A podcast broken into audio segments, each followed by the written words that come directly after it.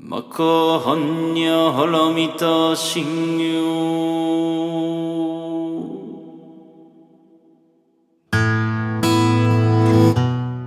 大家好，欢迎收听不一定有广播，我是小马，我是勺子。嗯，这期节目呢，我们做一个， 就是我其实很久就想做的一个主题，但是呢，之前觉得。好像比较难聊，但是我不知道为什么邵老师最近又出选了这个题。是这样的，是这样的，因为那个前两周咱们俩不都有事儿吗？你录了一期啊，我跟姚伟录了一期。姚伟说，要不然又录个佛经嘛，因为他对佛经特别的感兴趣。因为本期就会有三首姚伟选的歌。对对对，他他一定要加入到选选歌的这个环节。然后我跟小马就一人让出来一首，结果呢，小马有一首歌跟我们的嘉宾选重了，说那就让姚伟来补上这个空缺吧。他居然选了三首歌曲。对对对，我们的冠。就是通常的那个选歌嘉宾阿丽只选了两首而已。是对对对，嗯，本来呢，我跟他他想提出来，要不我们录佛经的歌，我说这不行，这个一定要留给小马。小马已经就是策划了这个东西很久很久，我觉我觉得你是不是已经很久以前就开始选歌了？是的，是的，是吧？就是有一个歌单，然后就一直在往里加歌。对，所以呢，就就是趁着这个，干脆就一块录了算了。是，也不知道该录什么好，最近主要是 是。然后在开始节目之前，先来宣传一下我们的各种平台。我们一个微微信公众号叫做不一定 FM，大家可以在上面找到乐评推送、音乐随意场，还有每期节目的歌单。在每个推送的后面都会少老师的个人微信号，可以通过那个加他的好友加入我们的听友群。我们那个网站叫做必定。点 me 也就是必定的全拼点 me，大家可以在上面找到使用泛用型播客客户端订阅我们节目的方法。另外呢，我们每期节目都会邀请选歌嘉宾来我们选歌，如果你想参加这个企划的话，也可以加入我们的听友群。啊，我们所有的歌都是由嘉宾和主播独立选出的，所以我们会为每一首歌来打分。嗯哼。对，然后这个，呃，我们这期录的是跟佛教有关的歌曲，那它里面就包含了一部分就是唱佛经，另外一部分呢就是去讲跟佛教有关的东西，还有一部分就是挪用一些佛教的概念去讲一些不太相关的事情。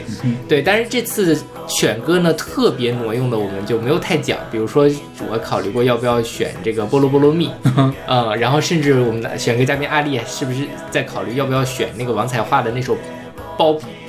包庇是什么？保庇就是那个保佑那个意思。OK，对，其实就反正这种特别离奇的，我们这次就没有选上。是那种很不敬的那种挪用，是吗？对，然后还有像求佛这种歌，刚才我们在节目里前面这个呃准备节目的时候还在对说，哎，怎么没有选这首歌？因为我觉得那首歌确实不是很好听。因为我我在想，小马肯定会选那首歌，我就没有选那首歌。OK，就是我觉得那首歌有点难听了，所以就就就没有选。对，然后这期呢，我们是分两期节目，这期节目我们就来跟大家分享那些呃唱佛经的歌曲。因为我是出乎我的意料了，我们居然选了八首佛经，就 就单纯的佛经，啥没有的那种佛经。是。而且就是这些歌都有不同的这个风格，有比较那个。传统的唱经的，有比较冲突的电子的，甚至还有那个摇滚的、死亡金属的都有。对，这个也是我没有想到的，因为像基督教，他们跟世俗音乐其实融合的很多。你像这个福音歌，有福音摇滚、福音金属都是有的。嗯。但是佛教金属还真是没有，之前没有意识到还有佛教金属这种音乐类型。对，当然可能全世界只有那么一两支团在唱佛教金属了。对对对，是。然后今天第一首歌也是很多，如果大家上网。的话会比较熟悉的一首歌，这首歌是来自药师寺宽宽邦和他的组合，呃，吃茶去的《般若心经》，是是读般若还是般若？般若，对对，般若心经是这是一个叫做超级版，叫抽活人，对，然后是一个长版的一个 mix 的版本，是出自他二零一八年的，这是一个呃。一一张那个对一张专辑，然后每每首歌都是这个般若心经的各种不同的 mix 的版本。对，这个这歌我选了，你选你给什么？我给 C 吧。你不觉得它很车载音乐吗？还好哎，很 cheesy。OK，就是感觉是网易云或者是 B 站最广泛的呃受众们会喜欢的。是吧？对，嗯，就是。首先，我就不太愿意听佛经，嗯，而如果做成这样的话，我就更不想去听它了。OK，嗯，我们先来说一下这个药师寺宽邦。这个药师寺宽邦呢，是一个，呃，日本的这个爱媛县的临济宗妙心寺派的海禅寺的第十六代副住持，嗯，他是相当于日本的那个和。和尚是可以继承家业的，嗯，他们是可以，首先他们是可以结婚生孩子的，然后你生了孩子呢，你可以选择去继承你父辈的这个东西。前几年有一个非常著名的这个朝五晚九的那个石原里美和山下智久演的这个剧，其实就为大家详细的普及了这一段。那个如果大家觉得这个朝五晚九比较难记的话，可以直接去搜什么“霸道和尚爱上我”，就是可以搜，就是他们其实是比较世俗化的，所以他其实。在寺庙里一边做住持，一边呢，他也去做这个音乐。他音乐的形式呢，就是他在这儿念经。他其实是一个比较有节奏感的念经的一个东西，然后背后会碰上配上各种各样的不同的配器啊什么的，然后他也会有现场的演出。你在 B 站上可以看到它，呃，这个呃，他在现场，包括他还有一些电子啊、trance 的版本在那里念经的一个呃表演，还挺受欢迎的。嗯对我们现在那个 True Version 应该是他最最有名的一个版本了，是《波若心经》，包括所有作品里面的最有名的一个版本了。就是我觉得他的音乐总体来说运用的是比较单一的，就听起来特别像是用电子琴什么的做出来的那种，就是有了 MIDI 软件就可以做出来的东西。OK，对，嗯，之所以他会红，是因为他是个副主持了，对对，以及他长得还不错。OK，对，就是错嘛。至少在刚出来的时候，很多人说啊，这个帅和尚之类的，加上加上他红的那段时间，正好是那个霸道和尚爱上我。这个红了没多久，所以大家就会把这些事情给联系到一起。嗯哼，对，就他们的这个就是药师寺宽帮，它其实通常是一个乐队的形式出现的。嗯，他那个乐队叫做吃茶趣，吃茶趣是我去搜了一下，它是呃有一个叫赵州的重审禅师，是一个唐代的禅师。他当时是用什么吃茶去来接引学人，所以他有赵州茶的称号。这个吃茶去的这个事情，最后发展成了日本的茶道，嗯啊，所以它也是很古早的一个东西了。对，这个名字也是有一些来源的。对，它这个就是叫做所谓的禅茶一味嘛，就是禅宗的这个禅，佛教里面的这个禅和茶是一体的。嗯呃，然后它的包括它的日文，它就叫。呃，Kisako，嗯，就是吃沏茶去，就吃茶去这个意思。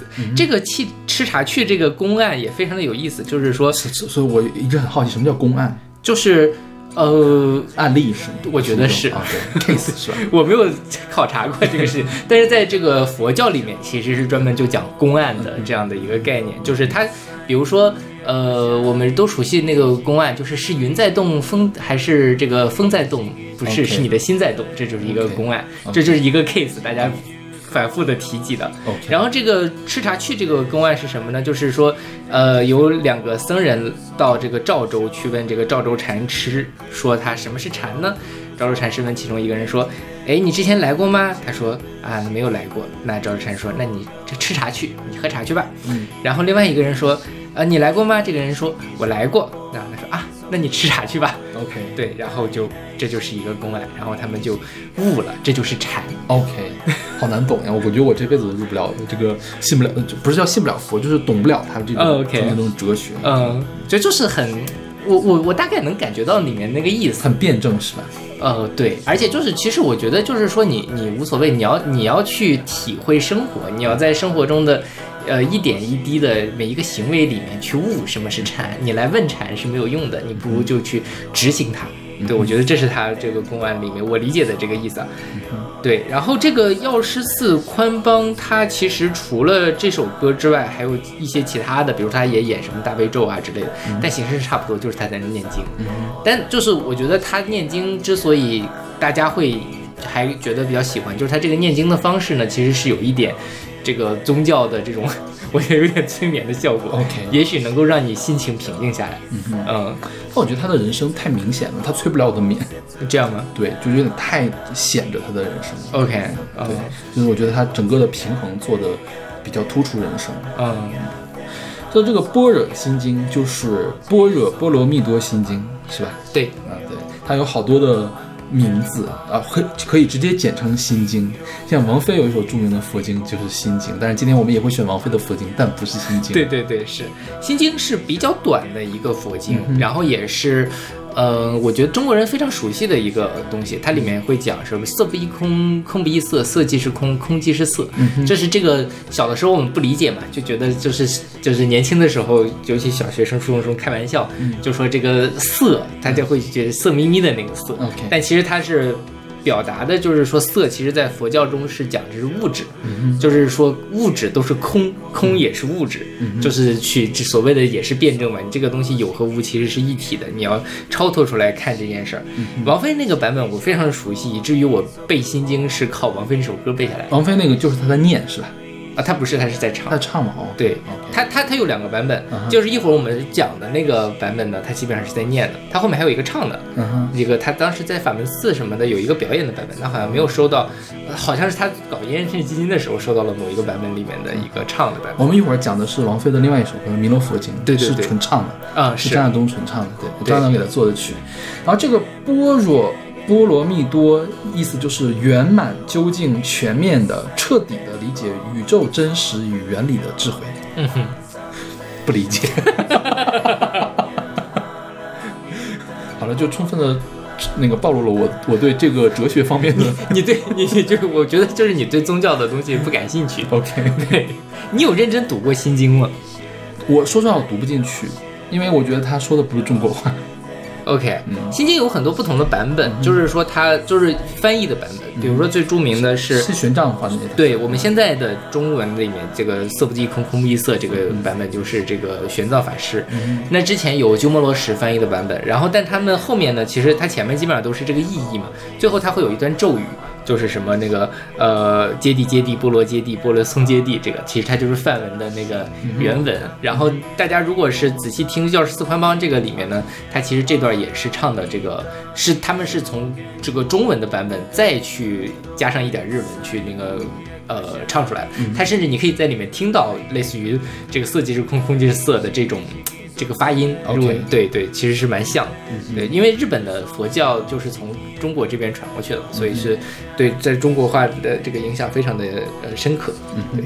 然后除了这个药师寺宽邦之外，其实呃网上还有一些其他日本和尚也在玩佛经。哦吼，嗯，有一个比较有意思的是一个做电子的，嗯哼，它是纯电子，它是就拿一个呃，就是是一个声码器一类的东西吗？他还不是，他就是自己做 B-box，啊然后录一段之后把它给放进去，然后就呃一点一点把它给铺展开，最后你会发现他做了一个，然后把他这个所有的 loop 啊，然后背景都做好之后，他开始在前面念经。OK 那个和尚其实我觉得他的音乐比药师寺宽邦有意思，OK，但是他没有特别成熟的这种作品，还是一个表，就是那个网网上的这个视频为主，以及我觉得那个人不火的一个很大的原因就是他没有药师寺宽邦帅，OK，好吧。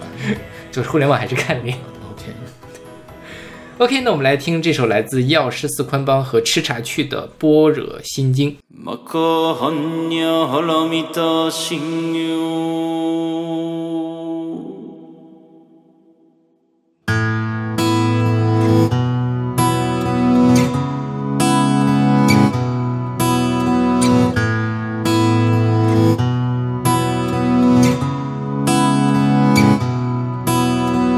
漢字財宝作業時般若波羅蜜多事証券語音階空洞一切空役者利子式不意空空不意式式即税空空即税式重創業式薬部尿税者利子税商法空送不償不滅不空不上不増不減税航空中無式無重創業式無限に絶心に無式証拠未速報無限界内し無意識界無無明薬無無明人内し無老死薬無老死人無空襲滅道無知薬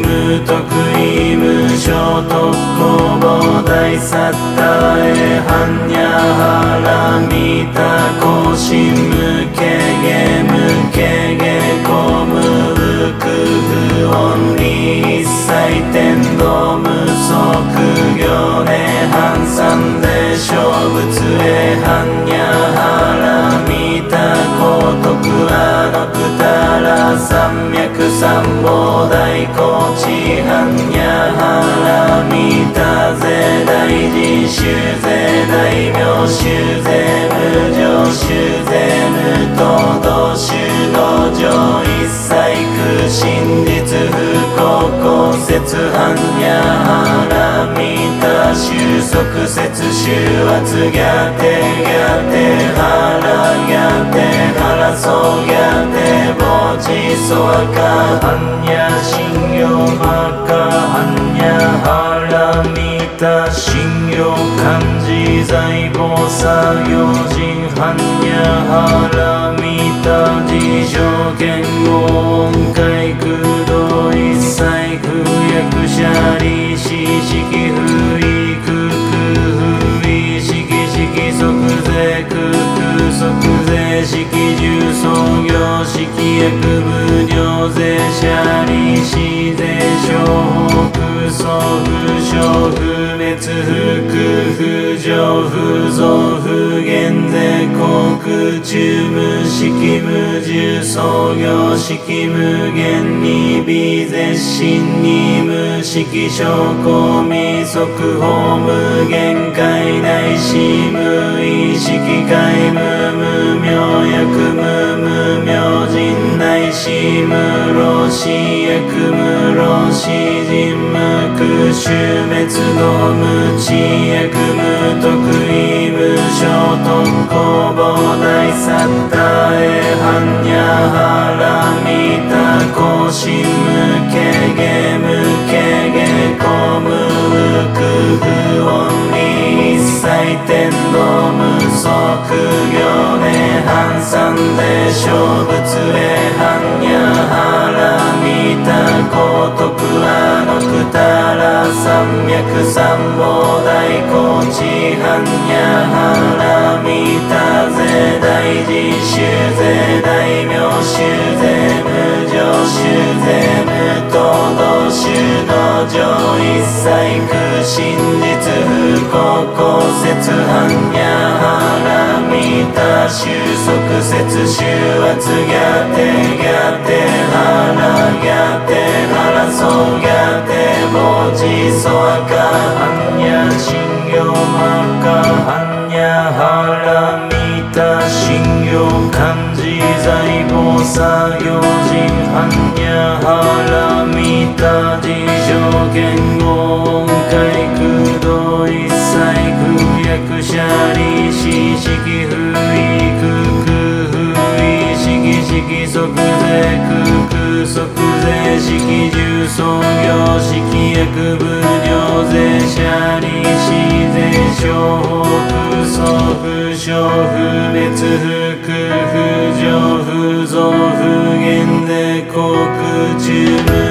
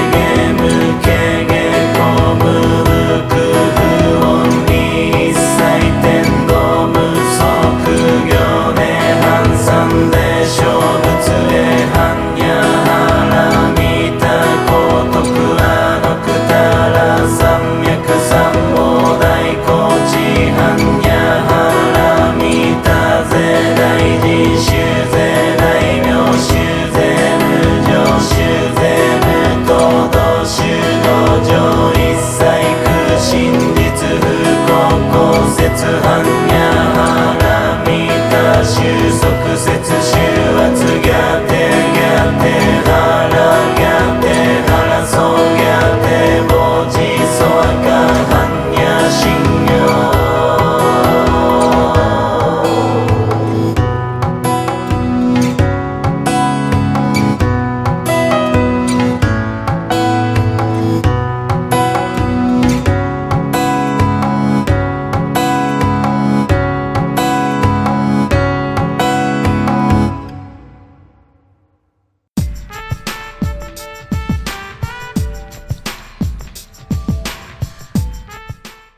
这首歌是来自王菲的《弥勒佛咒》，是出自她出自二零零一年的一张专辑，叫做《悲智双月》。嗯嗯，这个其实也就是他的专辑，全都是他在先声，是吧？对他，他前面有个念经的嘛。嗯，那个念经的叫土丹人啊，土丹索巴人波切。嗯，对，土丹索巴是吧？啊，土丹索巴仁波切就活佛的意思嘛。OK，对，嗯就因为大家都知道王菲是这个呃信佛的嘛，王菲是不是也就是差不多这个时候开始信佛的？差不多。啊，就是跟窦唯彻底的断了，过几年之后，对对对，是开始信佛。嗯然后他们好像是要去在印度筹一个款，要建一个世界上最大的一个佛像，嗯然后弥勒佛像。然后呢，就发了一张专辑，这张专辑就是。呃，有一些歌，比如说像我们现在听这首歌，就是王菲自己唱的；嗯还有一些歌呢，就是呃那个仁波切在那里念经，然后王菲在后面伴唱。嗯哼，对，然后很多人就说啊，能不能把这个老头的声音抠掉？说实话，我也是这么想的。就是如果大家刚才听到这个药师寺宽邦，你觉得他这个念经的方式还是比较有韵律感的。那个这个仁波切的念经了就没有那么，毕竟年纪大了，所以有点吐字不是特别清楚，听起来没有那么的舒适。对，嗯这首歌是姚伟老师选的，嗯，我会给 A，这个我也给 A。因为我觉得这个歌可以直接拿到浮躁专辑里面去。是的，对你听起，我觉得听起来跟什么无常啊那样的东西是很配的。对对对，是吧是的，嗯，它有一个很重的特点，就是它在人声是加了颤音的，而那个颤音不是王菲颤出来的，而是电音给它电出来的。OK 感觉啊。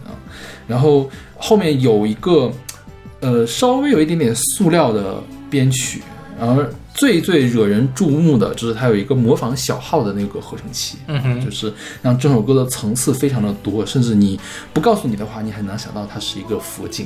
是的，是的，对。然后这个歌，它这个这张专辑叫做《悲智双运》嘛，悲智双运也是一个佛教里面的词。这个悲呢，就是慈悲，就是你要对这个世界有慈悲之心；你智呢，就是要有智慧，就是你一方面呢，你要有就是体会众生的痛苦；另外一方面呢，你还要运用智慧去这个呃解决这些痛苦。就你不能光慈悲，那你也你。但是你也不能光有智慧，没有一颗善良的心，这就是所谓的悲智双运。嗯嗯，是不是很有禅意？是的，反正怎么说都是对的嘛。是，嗯，像这个弥勒佛咒，一般的咒的话，它都是比较短，然后是为了解除厄运用的，是吧？就是你念多少遍之后，你就可以达到一个什么样的效果？因为我看的话，呃，说念这个弥勒佛心咒。呃，可以有以下的殊胜功德，比如说什么，呃，如果下堕到地狱、畜生或者恶鬼道，就可以出离，然后可以当转轮圣王，什么什么什么的这种。OK 对，就是每一个咒都有自己的功能。是是是，但是我觉得他们的功能还很复杂，对对对然后他们是有交叠的，对，是。然后有微妙的差别。我觉得可能你不是对佛法那么了解的话，你没有办法体会到这个微妙的差别在哪里。对我们比较熟悉的咒呢，一个就是南无阿弥陀佛，嗯它这个就是说南无就是说我我就是呃尊敬啊，这类似于阿弥陀阿弥陀佛是一个佛嘛，就是说那个阿弥陀佛，啊，对对，那个念了之后，你就未来就是你死了之后可以往生极乐，你可以去极乐世界。因为极乐世界就是阿弥陀佛管的。对对对对，是还有那个欧阿弥巴巴巴巴吽什么啊，什么悲悲哄之类的，对对，对六字真言。是哎，我们今天有六字真言的歌吧？好像后面有，有的一会儿我们可以再给大家介绍一下六字真言的东西。对，然后这个歌姚伟在选的时候呢，特意让我们听了呃《悲剧少年》里面的另外一首歌，叫做《发书圣心》嗯啊，然后说一定要我们在节目里面点评一下那首歌，你有听吗？我听了，嗯嗯，所以你什么感觉？就那首歌我会给 D 了，或者是 C。我也差不多感觉。我觉得呃，为什么大家特别想让这个图丹索巴仁波切的声音去掉？因为他的声音太大了。对，就我觉得他跟王菲的声音没有做到一个平衡，就是给我的感觉是我怎么好像开了两个音轨。是嗯，对，这样让我就是很想让我关掉一个，我关掉王菲也可以，关掉他也可以。其实我觉得土丹人土丹索巴仁波切他那个声音啊，虽然不像刚才的这个电子佛经那样有韵律，但他其实是可以让你安静下来的，嗯嗯因为他声音其实很低沉，然后他那种声音，我觉得比刚才那个药药师寺宽邦的那个还是邦宽的那个宽邦宽邦是吧？他那个声音更加的催眠 OK 啊就更加的适合睡觉的时候听。但是呢，你要同时给我听两个，我好像我的脑袋就要出两个现场一样，他俩还没有那么搭。OK，就是非电子时代那种感觉，知道吗？所以那首歌我不可以。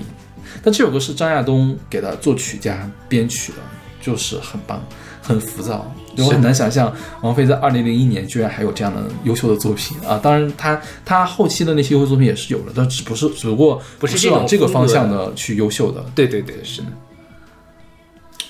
OK，那我们听这首来自王菲的《弥勒佛咒》。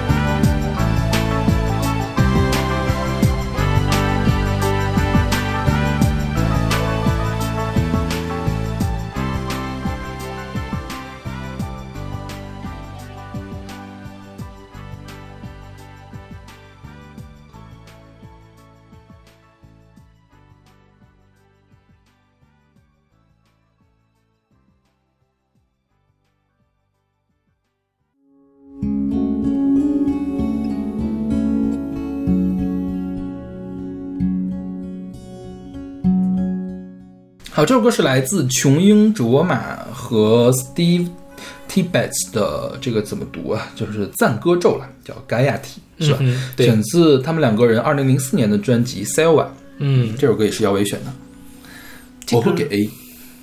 这样吗？我给不了 A，这歌我给 B 吧，B 到 C 之间。OK，嗯，它是那种，呃，听起来就比较异域的佛经了。嗯，它有一些印度的、尼泊尔的这些旋律在里面，你能很明显的听到全球卓玛有这种印度尼泊尔式的转音式的旋律，然后它是以那种娓娓道来的方式来唱给你的，也是那种你不跟我说它是佛经，我我可能他以为他在唱一个什么叙事诗一样。然后后面呢是这个 Steve Tibbets 的一个呃相对比较氛围的、很轻柔的一个编曲，我觉得他在尽量的突去凸显这个琼英卓玛的声音。嗯哼，对，是。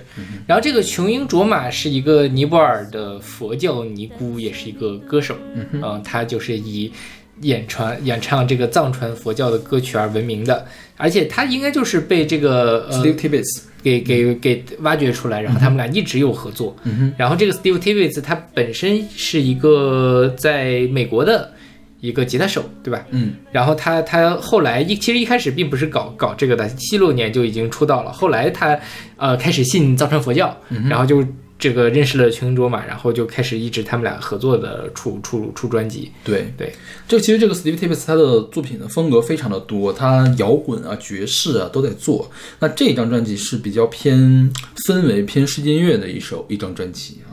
他自称自己叫后现代新原始主义，反正好复杂很复杂了，我不不知道他在干嘛。对，那这个咒叫做赞歌咒，嗯，是印度教和佛教都在用的一个咒语。嗯哼，然后在印度教里面好像非常的出名，是印度教最神圣、最著名、最流行的咒语。OK，其实我有点分不太清印度教和佛教他们两个的区别吗？对，包括的理念啊什么的。呃，很难说，但反正很不一样就是。OK，就是我们知道这个佛教其实出现的应该更早一点，它在那个呃，它是在印度出现，然后一直往尼泊尔，然后包括往往尼泊尔出现吧？释迦牟尼不是尼泊尔的王子吗？哦对，但就是那一就那一片儿了，但但它发扬的光大其实是在印度，然后就包括到后面这个唐僧去西天取经啊什么的这样的一个故事，它它汉朝的时候就已经传到中国来了，白马寺洛阳的，然后后来呃印度本土又新生了这个呃印度教，所以这个印度教在。到本地就逐渐取代了佛教的地位。印度教其实跟现在我们熟悉的什么印度的四大种姓啊，什么，然后包括什么大黑天呐、这种嗯哼，这种东西是跟印度教比较相关。然后佛教现在其实通行在呃东亚，就是这个中国朝这个朝韩、日本，然后蒙古，还有就是尼泊尔，还有斯里兰卡，还有东南亚的这个泰国啊什么的，也都是在信信佛教。嗯，对然后其实，在印度教在西方的歌曲会更多一些。是嗯，因为它更神秘，我觉得。啊，是的，对，然后包括像那个在六十年代的时候，像 Beatles 啊什么的，他们不都跑到呃印度去学那个印度教的这是的个东西嘛？是而且印度这个音乐，其实我觉得它它它也更有意思一点。对，这这个歌，说实话，我一开始以为它是个印度教的音乐，嗯嗯后来发现其实它是佛教的尼姑来唱的，它应该也算是佛教的咒语所以。可可见他们西方人也搞不太清楚他们俩的区别。嗯对，嗯，然后这个咒的作用是什么呢？是智慧开启身体健康，啊，就比较贴近日常了。嗯所以说，除了这些教徒们会使用的话，一些瑜伽爱好者们也会持诵该咒以为日课。OK，其实瑜瑜伽也是一个印度教的概念了。OK 就是中这个佛教里面其实是好像没有瑜伽这回事。的，嗯对，所以你看现在现在这个很多西方人搞搞这些东西，就是觉得嗯很神秘嘛，很好玩儿，然后就拿过来用一下。其实我觉得他们理解瑜伽跟理解中国功夫的感觉是差不多。OK，OK，那我们来听这首来自中英卓玛和 Steve Tibbets 的 Gaia Tree 啊，这是什么？赞歌咒？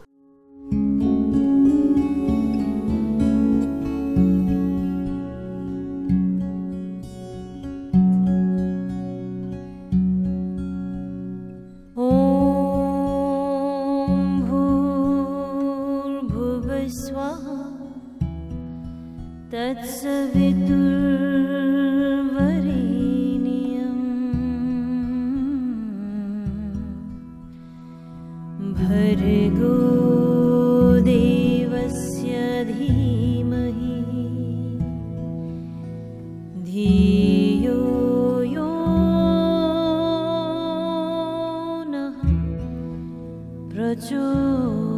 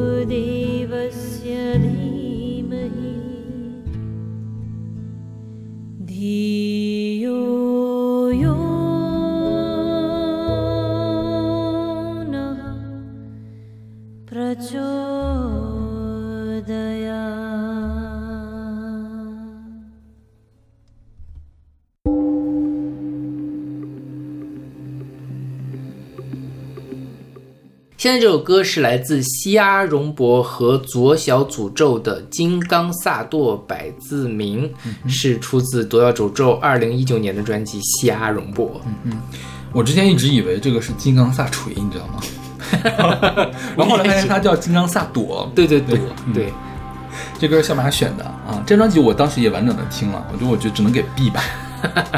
我当时也是，这首歌我其实也给不了 A。OK 坦率讲，我不会反复的听的。OK，就是非得给，就是得给大家听一下不同的这种佛教佛教的，对对对，我觉得这一期节目就很少有歌曲是我会反复聆听的。OK，嗯哎、所以前面的那几首，王菲那首，王菲我觉得是挺好听的，我还以为要是是邦宽宽邦宽邦我也给 我为什么还是记不得他的名字？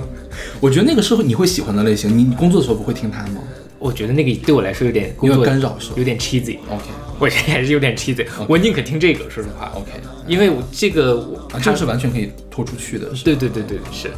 然后这个呃，左小诅咒我们就不介绍了。虾荣博是一个在四川的色达的一个呃堪布，对对对，堪布就是住持，是的，对，然后他自己是做了很多的这个，他写书，嗯写了很多，据说很大家都很喜欢的书，叫什么《次第花开，寂静之道》，嗯生命这出戏，透过佛法看世界，嗯就是属于我在书店里看见我都不想翻开的东西。OK，对，但是就是影响力还蛮大，他还在那边搞了什么，搞了一个闭关中心。叫扎西池林啊，因为左小祖咒后来还有一张专辑叫扎西池林。OK，、对，然后还在修了一个扎西池林养老院，对，所以在这个无论是在佛教界还是在这个世俗界，都还是蛮有影响力的一个人。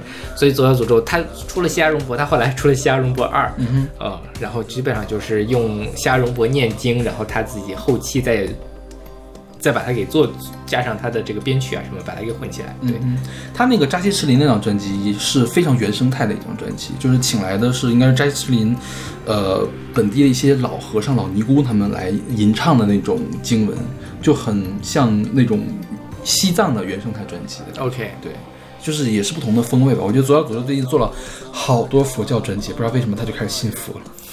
但是我觉得他这张做的没有多好，嗯，他就是那种你刻板印象中的藏传佛经应该用什么配乐，他就用了什么配乐，就是对对对就是有一点点现代电子音乐，再加那电子音乐是非常微不足道的流行音乐里面的那种电子音乐，再加一点点中国风的东西进去，对，就是整体不刺激，但是。某一些元素吧，你又能听到哦，这个肯定是左小祖咒做的，它会有一些巧思在里面的那种感觉，但是也是那种非常次要的那种东西，它不想凸显出来。我觉得还是尽可能的想让这个西西阿荣博的自己的声音在外面，让大家关注的是佛经，而不是他的音乐。是的，所以我觉得一切的佛经音乐都有这样的问题，就是他过分的去把佛经的那种印象啊、氛围呀、和佛经的内容啊凸显给大家，把自己埋在后面了。对对，它这这个功能性可能更强，对对对，这个是让我不太喜欢的一个地方。是。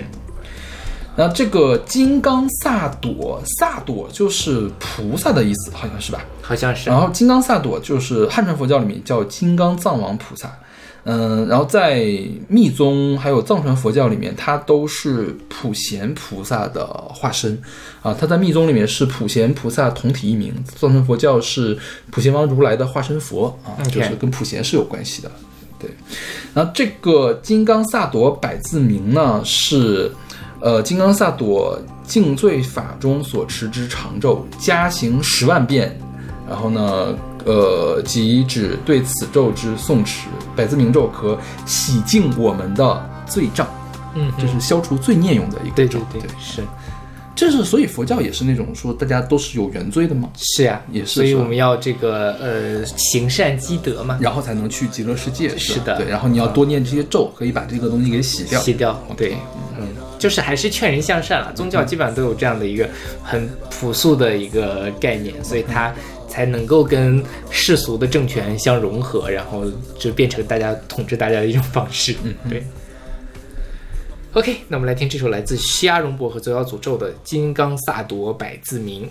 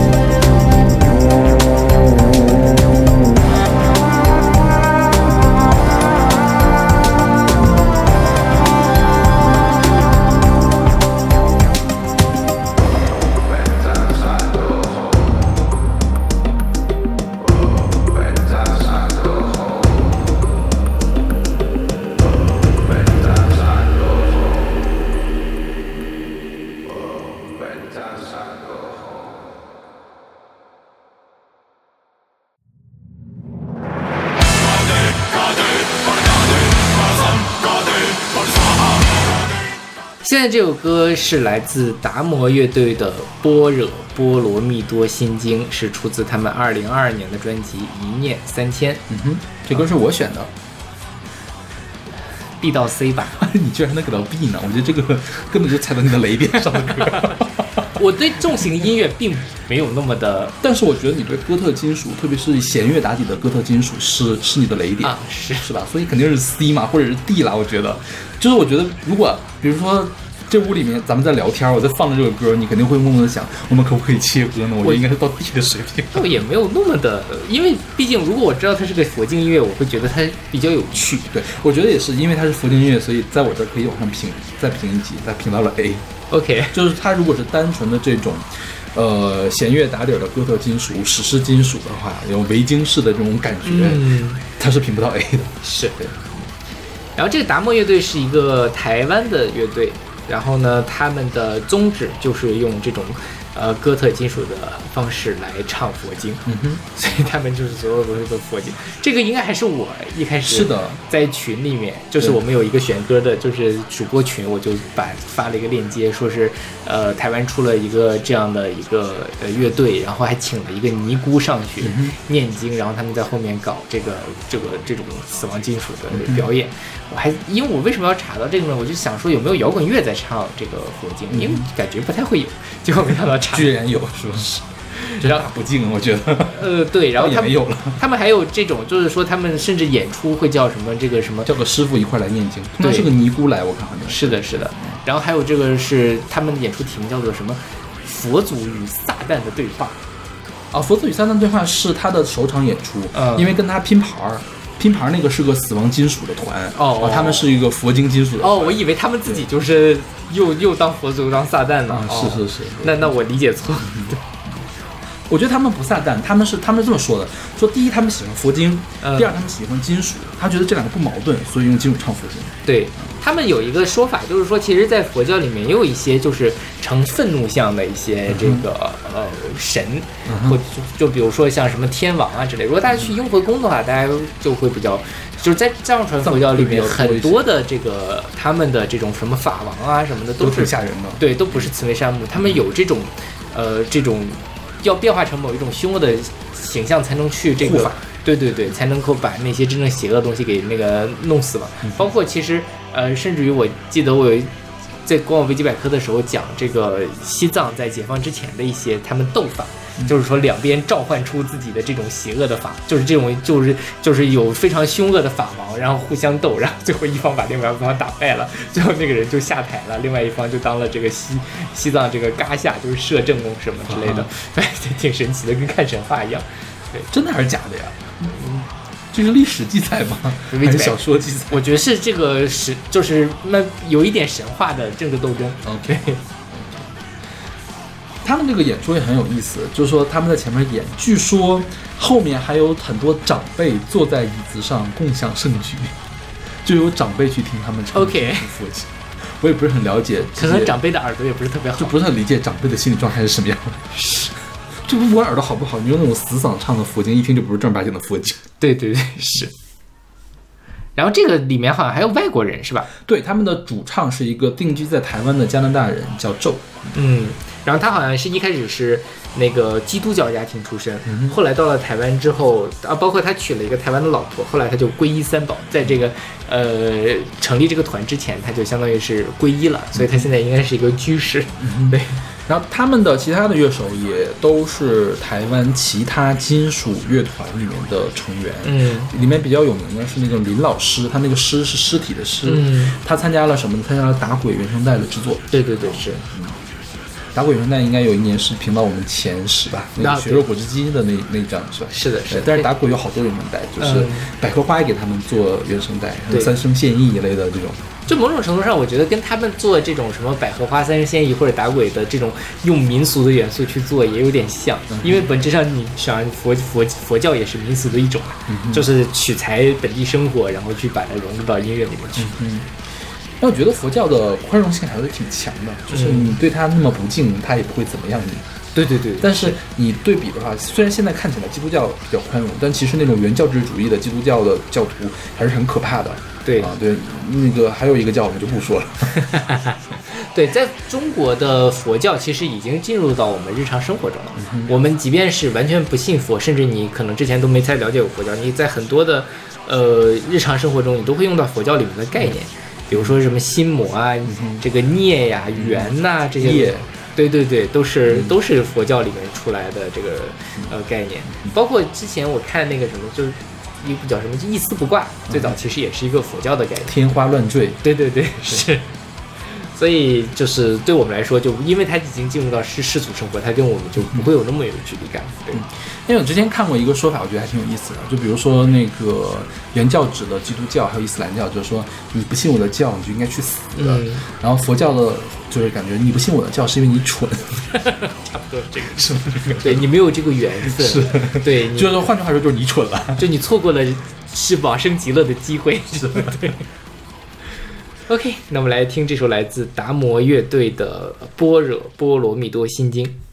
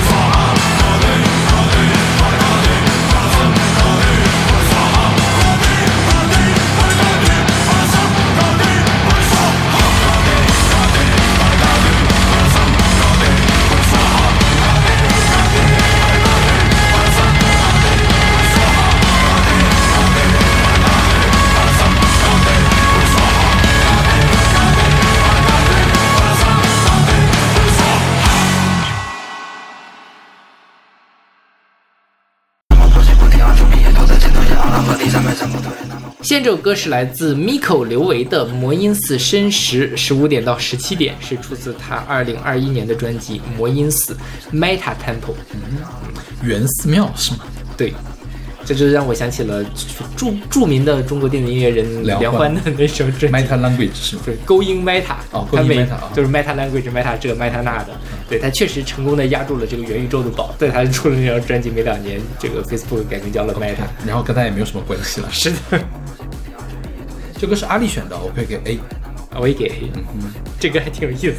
对，这个歌是出乎我意料的，因为他刚开始前奏的时候，这是什么乱七八糟的玩意儿？阿丽老师又开始选这种奇奇怪怪的电子音乐了。什么叫又？因为阿丽老师在我们的听众选择榜总愿意选这样奇奇怪怪的电子音乐。但是后来我仔细的听了一下，就前面听下来为什么会奇奇怪怪的呢？我数了拍子，它大概是十拍子或者十一拍子，就是五加六或者是呃五加五的那种拍子。但凡有这个五出现的时候，就会很混乱，就是感觉你你看你跳圆舞曲哒哒哒哒哒哒跳四步，就是一二三四一二三四，这都是对的。你一二三四五。你就会觉得好像这个脚不知道该往哪儿放，是吧对对对？它前面这个十拍子、十一拍子，而且还那么快速，就会让你觉得心里毛腾腾的，然后毛腾腾，好像你的心跳多了一拍或者少了一拍的感觉，就前面就很紧张。但是它在正常的呃它的主歌的部分开始的时候，就变成了四拍，大的大的，就是那种正常的四拍子了。嗯哼啊，就是我觉得它这个节奏的编排是挺巧妙的。然后你去看网易云的评论，会有很多人说他们像 Chemical Brothers，、嗯就是化学兄弟。呃，确实也是，我觉得它就是大节拍的这种音乐啊，大节拍就是九十年代比较流行的一种呃电子音乐吧，就通常是在酸号式还有这个 techno 的音乐里面出现的一种技法。然后他用特别强劲的这个贝斯声淹没了他的这个念经的声，也不知道他在念什么经了，当然。对，就是他也没有配歌词，他可能就是在瞎念，也有可能。对，所以我觉得这个这个魔音寺这首歌啊，起码在这个申时的这个魔音寺听起来特别像小雷音寺，对对对，就感觉是那个佛祖不是真佛祖的感觉。然后 他那念那个魔，他那个念佛经这魔音贯耳。是的。刘威说他做这张专辑是因为做了一场梦，嗯这个梦具体做了什么不知道，但是记住了三个字，就是魔音寺。我去查了一下，魔就是摩天大楼那个魔，魔音这个词是没有任何实际的含义的，但这个词就纯粹从他从他的这个梦里面出现的。我觉得可能跟这个魔音贯耳那个魔音有一点点这个谐音，嗯，然后呢，同时这个魔是不是跟达摩啊这些音译啊又有什对对对么关系？反正就是整首曲、整张专辑都有一点点迷惑啊。刘维自己还特意说了，就我也不是想，我不想告诉大家我的专辑想想要干嘛，你自己去听就好了。反正就这个电子音乐就是这样的。是对啊，这个刘维是北京现代音乐学院爵士系毕业的，后来去维也纳音乐学院和美国的伯克利音乐学院都有进修，所以他的业务水平还是很高的啊。对他还给就北京冬奥会做做音乐。对对对对，他我觉得我对他有印象的是做了一系列叫《寻城记》，现在已经做到第三部了，好像二三年还出了新的作品。然后他去年发啊，这二一年发了这个魔音寺嘛，今年就发了跟佛像佛教有关的叫无相界，是啊也是这种佛教的概念在里面，但是你又听不懂他在干嘛。是的，大家我觉得可以去试一下这个魔音寺，它在不同的时段，它的感觉是不一样的。对对对就是这是最吵的一首歌，其他有的时候还真的挺像那种寺庙音乐的感觉，是但是是那种电子寺庙了，赛博寺庙。对，就这个纯粹的赛博佛经，我觉得赛格赛博朋克的佛经。对，什么这个什么仿生佛可以渡电子鬼吗？好吧，然后说到这个，它它这个其实就特别像念经嘛。然后其实，在包括我们前面讲的这个什么药师寺宽帮之类的念，他们在呃佛教里面有一种叫做梵拜的一个呃表演形式。这个拜就是我们平时说的那个贝，一个口加一个那个贝壳的贝。范是哪个范？呃，范文的范吗？对对，范文的范，嗯，然后呢，呃，就是它其实会用有，它本意就是服务于这个呃念经，但它会让念经稍微有节奏一点，然后就我觉得这个可能能帮助大家去背诵了，就像我背心经也是通过唱歌来背下来的。哦，所以这个梵贝并不是日文是吗？我一直以为它是个日文。它一开始是个中文，或者它其实最早是梵语。然后那个慢慢变成中文，然后后来在这个日本的时候，它除了这个，呃，它这个拜不仅可以用来指泛拜，它包括像我们知道的那个倒拜，中小介唱的、那对，倒拜其实就是倒歌嘛，它就是歌的意思。对对对，就是把它抽象成了，就是说我们就唱歌都叫这个背就或者拜这个东西。之前我有一个朋友，他读背还是拜他在这个里面应该是读拜的。？OK，然后他这个呃，之前我有个朋友，他就就那个喜欢听世界音乐，所以他给我发过好多佛经的梵拜的这种。然后除了这个梵拜之外，还有一些那个北京的非常著名的智化寺，智化寺经音乐，哦，是他们好像是从挺古早的时候传下来的，就明。朝的音乐对，然后去就是我还一直没赶上过呢，哦，我赶上过一次，好听吗？就是可以列一下旗的感觉。对，挺有意思的。嗯对，但但就那些人呢，就已经不是僧人了。他们还专门说我们不是僧人，我们就是在这儿上班。嗯对，我们现在不工工作就是演这个，演完他们就该干嘛干嘛去了，嗯就挺好玩。但他们演的很敷衍就是了。OK，好吧。OK，那我们来听这首来自 Miko 刘维的《魔音寺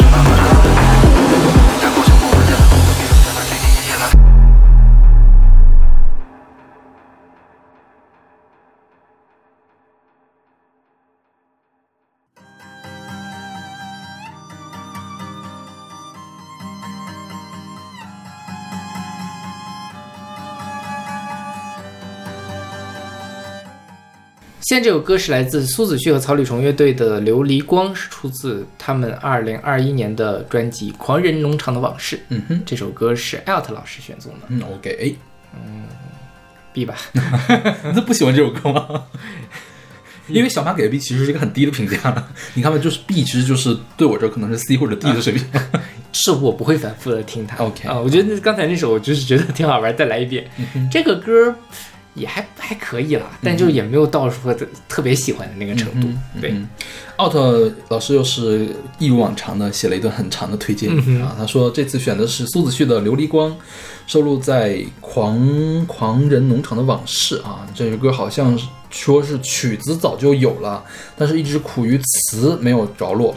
直到有一天早晨，苏子旭听到他们吉他手叫翁曲贤吧，然后每日要诵经，觉得特别合适，于是就把《楞严总咒》的前八段作为这首曲子的词吟诵出来。然后他说他应该听到过这个采采访，但是找不到这个参考文献。OK，然后至于推荐这首曲子原因，也想用苏子旭在自己的采访中说过的话，说有一位呃苏子旭非常敬重的钢琴表演家叫做朱小梅，他说了一句话，说在他一部纪录片里面，他说了一句话让苏子旭特别受感动，说艺术家就是应该为弱势群体、为没有能力的发声的人去发声，为劳动人民去做艺术。然后朱小梅是继古尔德之后对巴赫的哥德堡变奏曲在当代诠释的最完美的人。其实他说的一件事就是菩提心，然后以菩提心来点这期选歌的主题吧。嗯好有禅意，是的。没太听懂。，OK，我也没太听懂。朱小梅我知道，就是她之前有一个很著名的，就是纪录片就在讲她，然后她的最出名就是她弹弹哥德堡变奏曲，就把把别人弹哭的那种，嗯、就是呃，我也听过那个有一是我大概在大学的时期的某一段时间的工作的背景音乐，你用朱小梅那个版本啊对，？OK，嗯，然后确实会有一点差别，但是因为我对那个东西实在是不是很懂，所以我也很难说出来，啊、哪个更好啊，或者怎么样的。对，然后这个呃琉璃光，它其实是采自这个所谓的药师琉璃光佛，嗯哼，那它我们更熟悉的叫做这个就是药师药师佛，嗯哼，药师佛呢，它其实就是主管的就是这种什么嗯世间的。此时就是当下的这个人，这个人人世间的痛苦，所以如果是比如说有病啊什么的，会去求药师佛去，因为他他是主管这些的。OK，对，然后这个佛教里面有所谓的这个三世佛的概念，它还有这三世佛呢，还分这个横三世和呃竖三世。然后这个药师佛实际上是这个横三世佛，就这个横三世佛呢，是中间呢是这个婆娑世界的这个释迦牟尼佛，然后呃，它左边是东方世界的药师佛，然后右边是西方世界的阿弥陀佛。嗯然后呢，这个呃，类似于这个呃释迦牟尼是什么都管，然后这个药师佛是管的此当此生的这个事情，然后阿弥陀佛是这个管这个呃未来的，就是就是相当于刚才我们不是讲那个南南无阿弥阿弥陀佛是说你这个往生了之后可以到极乐世界嘛？对，这是他们的这个分工。然后还有一个叫做树树三世佛，然后就是过去时的燃灯佛，然后现在时的释迦牟尼佛和未来将要成佛的弥勒佛。嗯哼，这是佛祖本身的，就是这个佛本身的一个演化的过程。然后，所以这个世界观还挺有意思的，就是它就又分着横着要竖着，它是一个二维的一个概念。呃，对我觉得这这宗教里面这种东西，你仔细想一想，为什么很多这个搞搞科学，尤其是这个呃，像他们搞物理啊什么的，搞着搞着就搞到这个神学去了。我觉得本质上都在玩世界观，OK，就是你本质上你科学也是看世界的一种方式，你可以横着看它，也可以竖着看它。那宗教其实也是一样的。对。然后这个苏子旭啊，他他今年我还看了一场这个苏子旭演出，啊，你又去看他演出了还是艾尔特老师送的票。？OK，居然还是奥特送的票，为什么呢？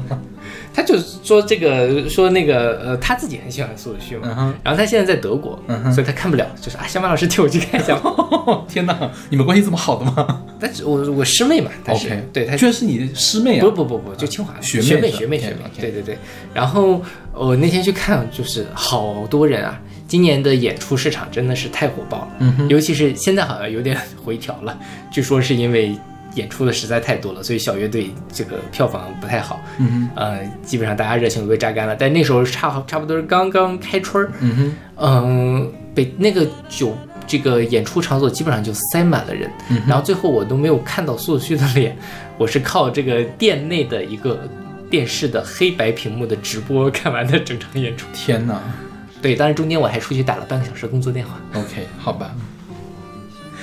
然后这个里面唱的是楞严咒，嗯哼楞严咒是佛教中最长的咒，有两千六百二十个字。嗯啊，对，就是据说叫咒中之王，是汉传佛教僧侣早课必诵的功课。OK，嗯，具体讲什么其实我也不知道了，估计也是类似的事情了。嗯，是真的，我觉得佛经这个东西啊，我能看到的最什么的，就是呃，看到心经为止了，因为心经翻译的好，很多其他的佛经都是那个梵文的。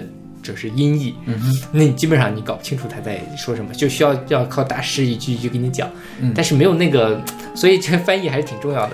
对，其实我挺想看一下这些佛经究究竟是在讲什么的。我有一段时间对这个事情还挺感兴趣的，想找一些就是比较权威的经典来读。但是后来发现啊这个东西好像没有什么特别权威的经典。对，所以就有各种各样的这个呃法师都会去写书嘛，就是其实很部很大一部分都是在解说这个佛经到底是什么意思。对，就是给这个经书写注，然后就相当于把你自己的理念给这个输入进去，跟后世的这种呃这个儒家自己去讲的律其实是差不多的一个道理。嗯对，然后说这首歌，这首歌不是佛经嘛？我在听这个《狂人论坛往事》就最开始听的时候，我没有意识到他专辑里面有一首佛经。我也没有意识到就。他其实也不是用佛经的方式来唱的，因为他前面是那种吉他拍奏加弦乐的前奏，然后开始演唱的时候就是纯纯的木吉他伴奏。嗯，然后他的演唱呢是叠了几个声部进去，虽然都是在唱同样的音，但他明显是有中声部，还有特别特别低的那个低音声部的，让他的声音呃看乍看上去很简单，但其实整体的感觉是比较立体的一个感觉。我觉得这是苏子旭经常玩的一个东西。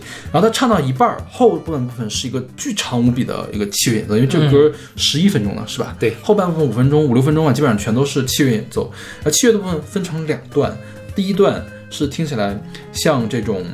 呃，就是从从他演唱的部分中中间就开始有这个西班牙或者是吉普赛的这种民歌吟唱进去，然后小提琴加进来，后面呢就是转到了一个特别欢快的西班牙或者是吉普赛的一个舞曲，嗯哼，它里面你可以明显的听到吉他和长号，有长号哦，有一个长号的这个声音在里面，然后后面又又静下来了。静下来之后是大提琴加黑管加长笛的一个很忧郁的、很优美的一个片段，然后最后回到简单的木吉他的这伴奏，感觉是跟前面唱佛经的地方去呼应一下，所以这个又是苏子旭这样大规模的一个音乐作品的一个比较复杂的一个范式，它也是是的。拖出了流行音乐的一个范式，也是拖出了佛经音乐的一个范式。是的它是纯，它是音乐的属性大于佛经的属性，或者是它们并重吧。就是你从佛经那里也能看出佛经的东西，你从音乐的部分可以纯粹当一个好听的音乐去欣赏，就感觉它是给你讲了一个完整的故事在这里，是吧？至于他为什么要念这个佛咒啊，就有很多种理解了。你看你想怎么理解都 OK 了。对，这个琉璃琉璃光啊，这个琉璃琉就是这个琉璃光如来或者这个药师药师佛，它为什么叫琉璃光呢？就是因为它通体就像琉璃一样通透，嗯，蓝色的像琉璃瓦一样的那种很很很闪亮，它可以把这发光，然后把这个这个大千世界都照亮，然后可以消除大家的这个呃疾病和痛苦。对，所以从某种程度上讲，其实跟我们生活也比较接近，它也是这个区。我甚至怀疑啊，但我没有这个想到，其实跟二零年、二一年的时候大家遭遇的，无论认识病痛还是各种各样的嗯苦难会有关系，也是一种祈福的一个概念吧。对，然后再补充一句，非常建议大家去听一下《狂人农场往事》这张专辑，这个是我们那年的第几名来着？第二名吧？第二吧对，第二，对对对非常的棒。这它是分三张一批出的，嗯然后但每每张一批最后总在一块儿也是蛮好蛮好的一个作品啊。对。OK，那我们来听这首来自苏子旭和曹李崇的《琉璃光》。「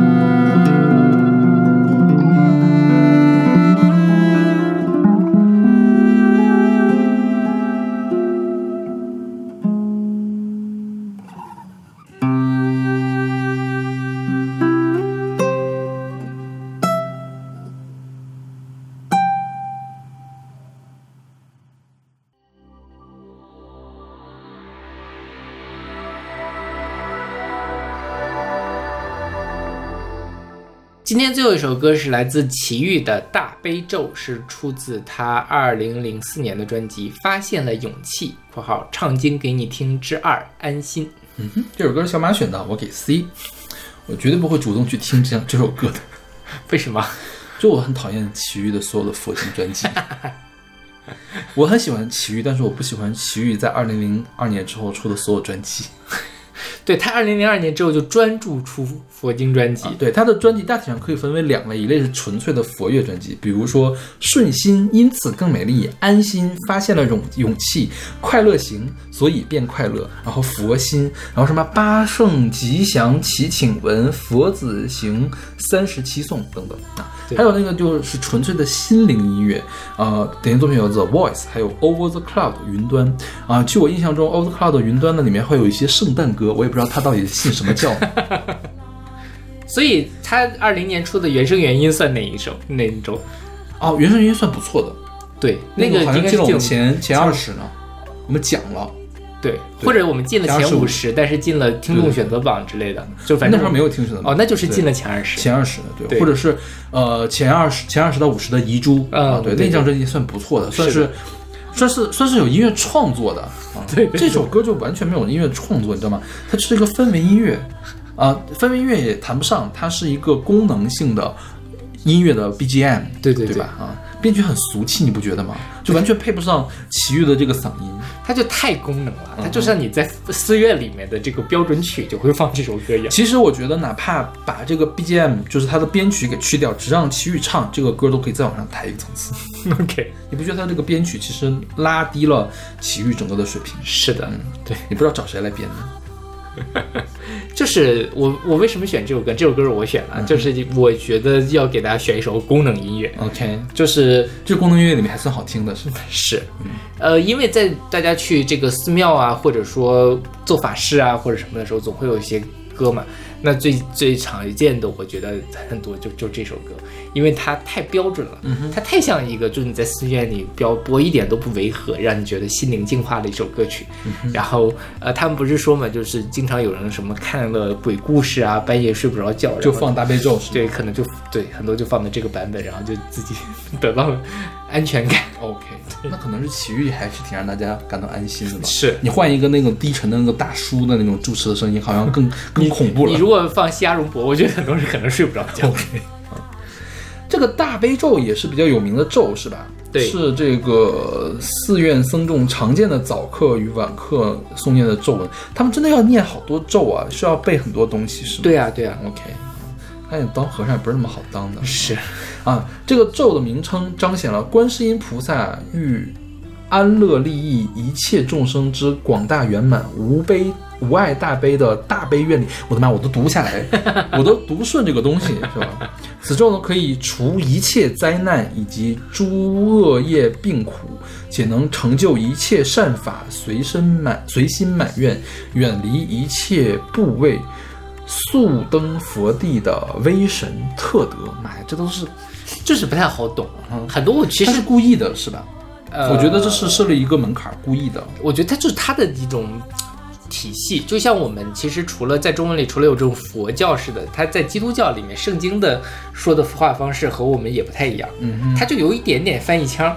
嗯其实像像很多那个佛教的概念都是从这个呃这个梵文翻译过来，嗯然后包括它有很多文言文的成分。那现在为了体现出这种，所以它也不会把它翻译成大白话来告诉你。，OK，嗯，包括圣经里面也是啊，什么什么神说要有光，那就有了光什么的这种，其实也你跟现代汉语也不太一样，就你可以模仿那个东西去去写一些东西。其实、OK。我觉得他就是故意制造一种疏离感，让大家去有敬畏之心。哦，对，然后你就可以琢磨琢磨，你就更理解了佛。嗯哼，然后说到这个奇遇啊，奇遇他他大概就是呃，二零零二年的时候开始开始信佛法，啊对然后之后就没有出过好专辑。他他是跟那个李泰祥的弟弟两个人曾经有过一段婚姻，还有一个孩子。嗯哼，然后他他弟叫李泰明，然后他大概十岁的时，就是他孩子十岁的时候，其实开始信佛，就把孩子给他前夫抚养了。然后后来他就基本上就再也没有见过他女儿。嗯哼，嗯，就是说，要舍弃一切。对，那已经是我前世的事情了。然后就就就就斩断姻缘，包括李泰祥去世的就弥留之际，祁煜才去医院看了一下他。啊，但还是去看了，因为他是他恩师嘛。但如果是按照我们世俗人的理解呢，那你肯定就是更早那他为什么还要上综艺节目呢？缺钱吧，不矛盾吧？他肯定把那些钱收这个那之后，然后我去捐寺庙，然后给更多的这个嗯人那个去普及佛法，然后积累功德，OK，不矛盾。王菲也上综艺嘛，不是，但是王菲没有抛弃她的孩子呀，那倒也是，也没有她恩师死了才去看呀，对对对，是吧？是。然后说到这个功能音乐啊，其实我我一直我忘了，我我其实应该选的就是，呃，我之前有一个这个音乐人叫做张健，然后他有一个电子音乐计划叫做 FM 三，他曾经出过一个叫做唱佛机的系列唱佛机是什么东西？是一个机器，它可以唱佛经吗？啊，你没有见过我？没有见过。就是是什么呢？就是大家如果在寺庙或者说是陵园的这种地方呢，它会有这种小小的一个很劣质的喇叭，上面会有一个太阳能电池板，所以你太阳能电池呢就可以给它充电，然后它里面就是不断的循环佛经，就是唱佛，然后它可能就一小段儿，就比如说这个呃大悲咒的前八个小节之类的，不停的唱唱唱，这就可以积累功德嘛。呃，对 对，这个就叫唱佛机，它其实很简单，就是一个很小的一个嗯、呃自发电的一个器件儿。然后张健就用这个东西去做了一个叫做唱佛机的计划，他就是把他的歌曲，因为他本身做电子音乐的嘛，把它写到芯片里，然后做成一个唱佛机的样子，然后拿出去卖。就是有一点介于电子音乐和这个装置艺术中间的一个艺术形式。嗯哼啊，对我本来想选那个来这，歌好听吗？就嗯，跟奇遇比那还是奇遇什么奇遇正常。，OK，好吧。张健最著名的作品是什么呢？他是给《武林外传》跟《炊事班的故事》做原声哦啊、，所以在你可以想，他那个时候就是各种比较简单的那个，像《武林外传》，它就是一直在改变茉莉花嘛，它把它改变成各种各样的各样的形状，但它其实可能也不复杂，就只两三句、三四句这样，就它还挺好玩的。哦 就是大概零六年、零几年吧，那时候，而且这个东西好像在国外还挺受欢迎的 OK 可能没见过这样的东西。还是还挺受欢迎的，是吗？对说实话，我真没见过那个东西，因为我去的什么公墓啊，还有那种寺庙，都是那个他们园区用大喇叭放的。这样吗？对，OK，、哦那是比较我我我们那儿的就是没有，我第一次就是去我我姥给我姥爷上坟的时候，看旁边就有一个唱他是谁谁放那儿的呢？就是比如说亲家人，哦，自己带的呀。对呀、哦，那我真是没见过你。就可以一直你就放在那儿，然后嗯就反正他也不怕风吹雨打，嗯，基本上不怕风吹雨打，就反正它也很便宜，二三十块钱一个吧，可能也就 OK 对，就可以一直在这里呃积累功德。OK，对，这多瘆得慌呀！我觉得挺瘆得慌的是吧？对，当然晚上它可能没有太阳能供电，它就不灵不响了，要不然是挺吓人。是啊。对。OK，那我们这期关于佛教音乐的节目先为大家放送到这儿，然后这期都是佛经，下一期就不是佛经了。对，下一期嗯都是跟佛相关的歌。对对对啊可能会正常一些。有限吧也。我们下期再见。下期再见。